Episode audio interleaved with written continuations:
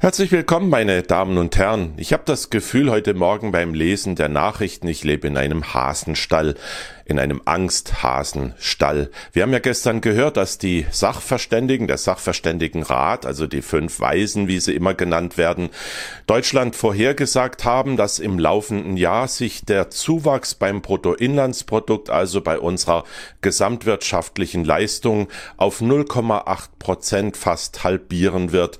Und dann passierte das, was immer passiert, wenn solche Prognosen kommen. Die Journalisten stürmen los, rennen zur Quelle und wollen diejenigen, diejenigen, die das von sich gegeben haben, befragen, woher das kommen soll, wer uns da dämpft, was uns zu Boden zieht. Natürlich ist das auch diesmal wieder passiert und dann kam unter anderem auch zu Wort die Wirtschaftsweise Professor Dr. Isabel Schnabel und die wurde von einem bekannten Morning Briefing befragt, was sie für Gründe sieht dafür, dass das Wachstum deutlich abbremst.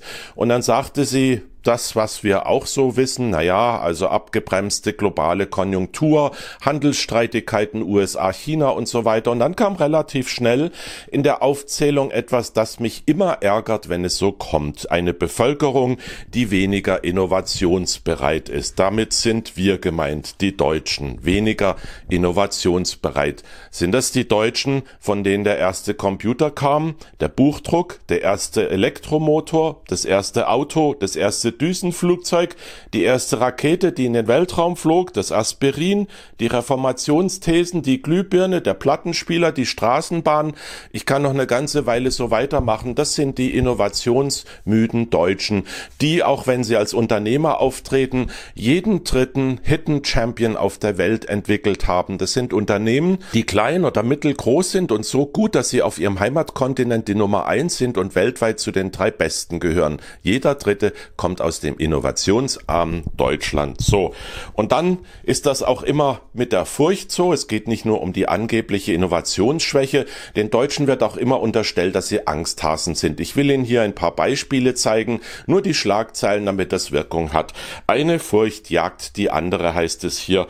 Die Dialektik der Angst ist eine sehr deutsche Entdeckung. Weiteres Beispiel. Ich bin Deutscher, also bin ich ängstlich. Nächstes Beispiel Berliner Zeitung.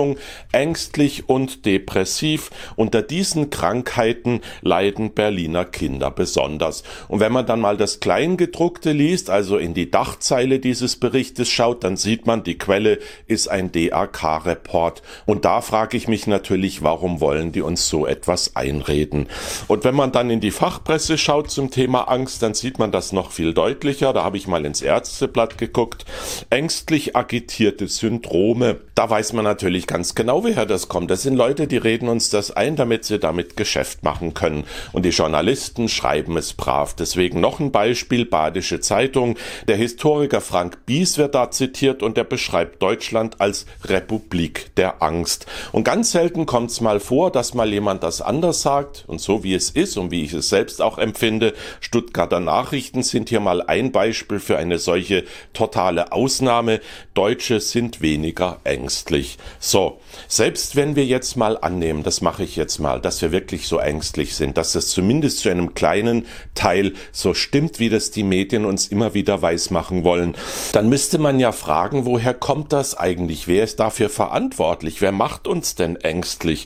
Und dann fallen mir folgende Beispiele ein oder anders gesagt, die habe ich gefunden, als ich danach gesucht habe. Die Biosphärenbombe Schon 2060 kapituliert die Erde. Dann eine weitere Schlagzeile. Alles aus den vergangenen Tagen und Wochen, wie die Schülerin Greta Thunberg gegen die Apokalypse kämpft. Und noch eins von der Wirtschaftswoche. Das Ende der Menschheit ist nah. So. Und die Quelle auch diesmal, wenn man in die Dachzeile schaut, ins Kleingedruckte, eine NASA-Studie. Und die NASA, wissen wir alle, die braucht Geld. Und wenn sie der Menschheit Angst macht, dass es auf diesem Planeten nicht mehr lange aushält, dann kann sie darauf hoffen, dass sie das vielleicht auch kriegt. So, liebe Mainstream-Medien, wenn ihr so weitermacht, dann ist euer Ende nah. Das ist sowieso nah. Aber wenn ihr so weitermacht, dann beschleunigt sich das noch. Und wenn ihr so weitermacht, dann wird das auch keiner bedauern.